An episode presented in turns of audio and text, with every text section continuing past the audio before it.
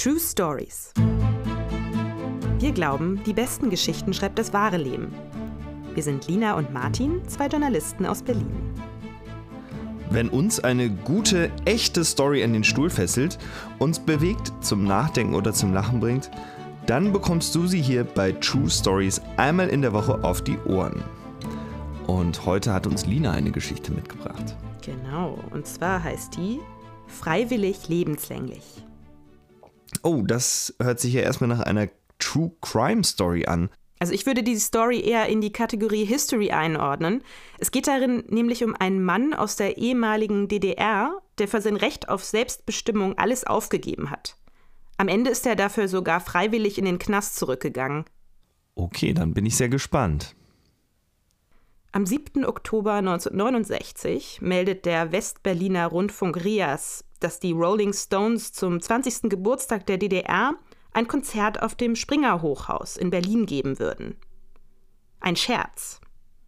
Trotzdem pilgern hunderte Jugendliche aus der DDR zum grenznahen Springer Hochhaus und versammeln sich auf der Ostseite der Mauer.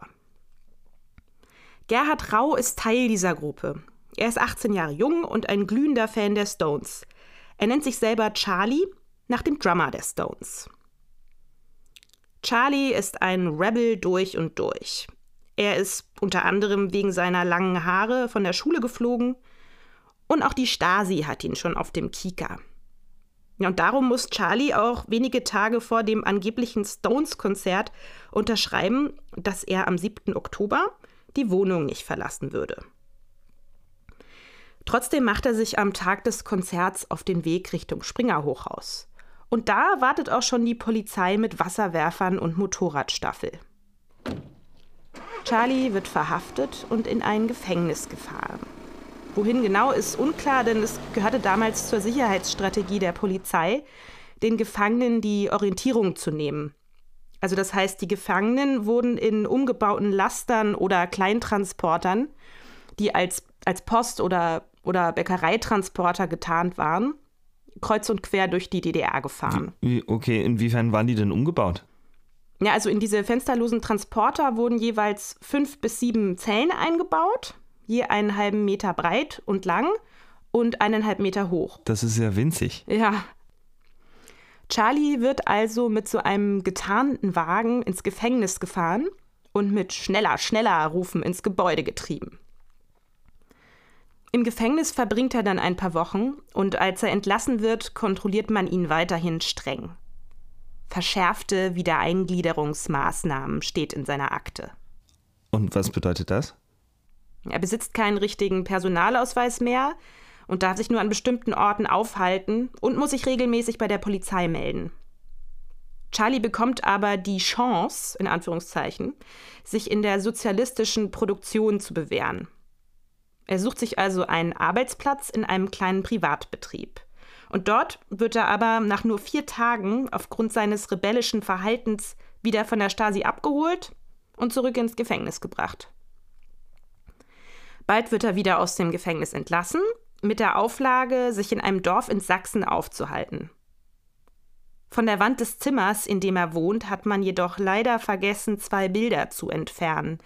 Die Porträts von Parteichef Erich Honecker und Regierungschef Willi Stopp. Wer ist denn das? fragt Charlie beim Betreten seiner neuen Bleibe. Max und Moritz? Ja, und schon ist er wieder im Knast. Kurz nach seiner nächsten Entlassung verpasst Charlie einem Parteisekretär in einem Betrieb einen Faustschlag.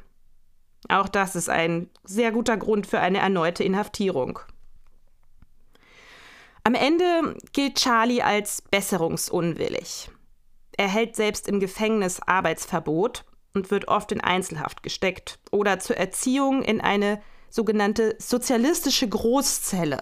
Ja, äh, und wie, was ist das? Wie unterscheidet die sich von einer normalen Zelle?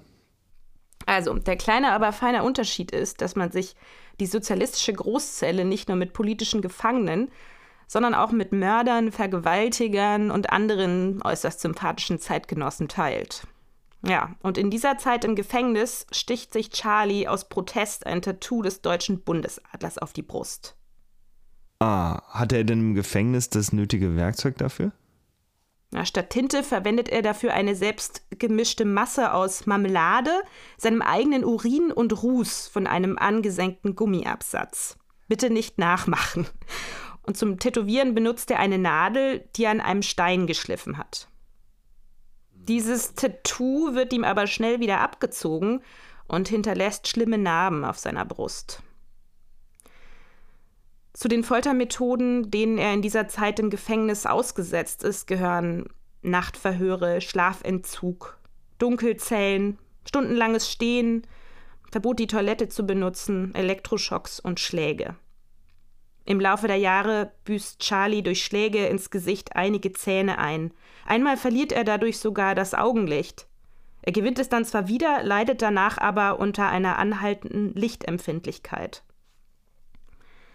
Am Ende ist Charlie so zermürbt, dass er nicht einmal mehr Trauer empfindet, als er hört, dass seine Mutter gestorben ist.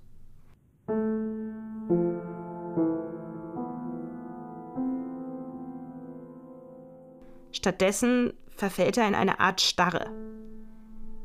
Diese Starre überkommt ihn nun immer dann, wenn er emotional überfordert ist. Sie ist für Charlie eine Art unbewusster Schutzmechanismus. Okay, und wie lange ist Charlie dann insgesamt im Gefängnis? Ja, nach 18 Jahren Stasi-Haft gibt es einen neuen Prozess für ihn in Leipzig. Er wird freigesprochen und soll sich in Ostberlin melden. Wieder wartet dort die Stasi auf ihn. Diesmal aber nicht, um ihn zu verhaften. Diesmal fahren sie ihn zum S-Bahnhof Friedrichstraße. Jetzt sind sie kaputt. Wir brauchen sie nicht mehr. Verlassen Sie die DDR, geben ihm die Stasi-Leute noch mit auf den Weg.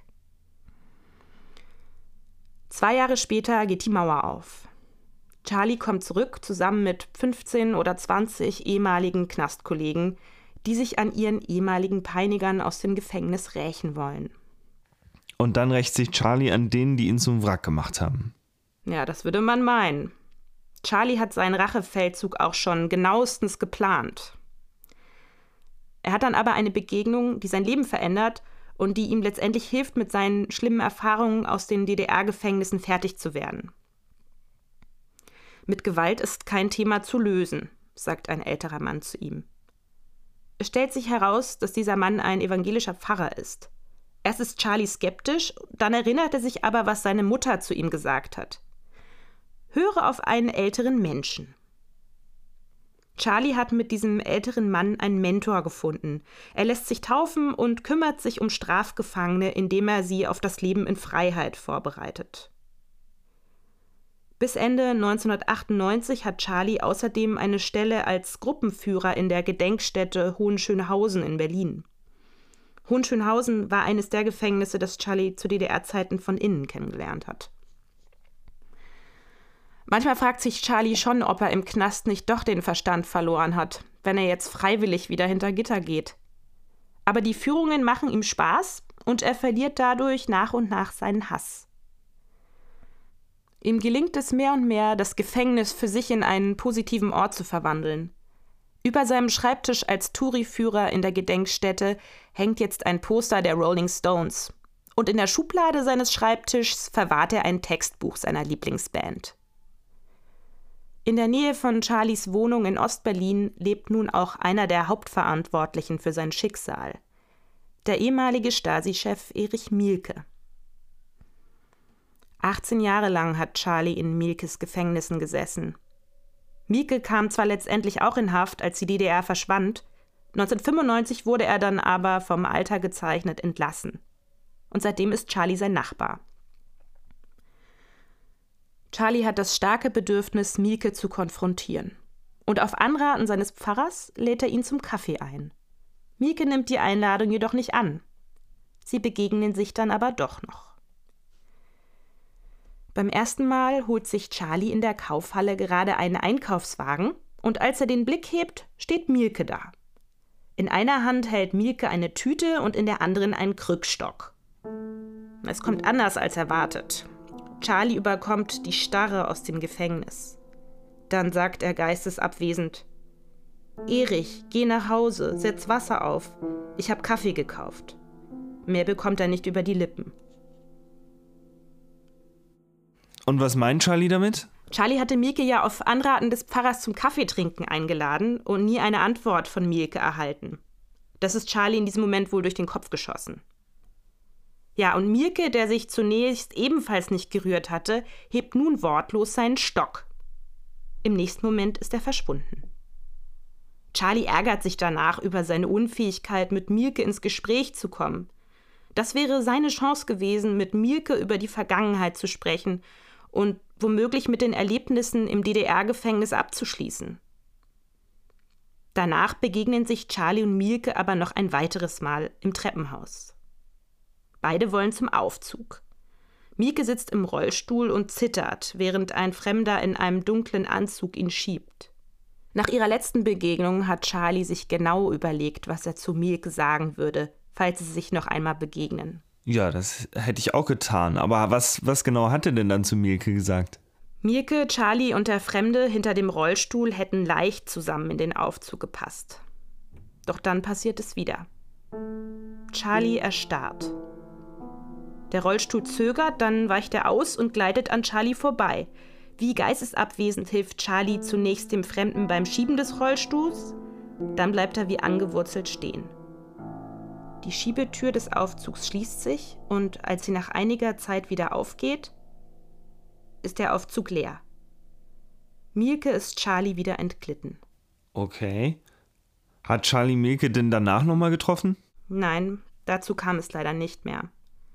Charlie Rau ist am 23. September 2011 verstorben und wurde in Berlin-Weißensee beigesetzt. Hm. Ja, und was mich an dieser Story besonders fasziniert, ist, dass Charlie nach all dem Leid, das ihm zugefügt wurde, trotzdem auf Rache verzichtet hat. Statt sich an Mielke zu rächen, hat er das friedliche Gespräch mit ihm gesucht und war sogar bereit, ihm zu verzeihen. Leider war Charlie aber aufgrund seines tiefsitzenden Traumas wohl nicht mehr in der Lage, mit Mielke zu sprechen und die Erlebnisse im Gefängnis aufzuarbeiten. Ja, also was diese Story für mich besonders tragisch macht, ist, dass Charlie eigentlich ja ein Mann, der immer für seine persönliche Freiheit gekämpft hat, zuletzt eigentlich dann freiwillig in das Gefängnis zurückgegangen ist und wenn auch nur als Touri-Führer mit Rolling Stones Poster über dem Schreibtisch. Ja, aber meinst du denn, die Rolling Stones kennen seine Geschichte? Da bin ich mir nicht sicher. Ich finde aber, die Stones sollten Charlie einen Song widmen. Ja, und das war True Stories für diese Woche. Mehr wahre Geschichten gibt es wie immer nächste Woche und dann mit einer spannenden Story von Martin. Außerdem freuen wir uns natürlich wie immer über Feedback oder vielleicht habt ihr sogar ein paar Themenvorschläge für uns. Die könnt ihr uns dann gerne schicken unter unserer E-Mail, die findet ihr in unseren Show Notes. Tschüss und bis dahin sagen Lina und Martin.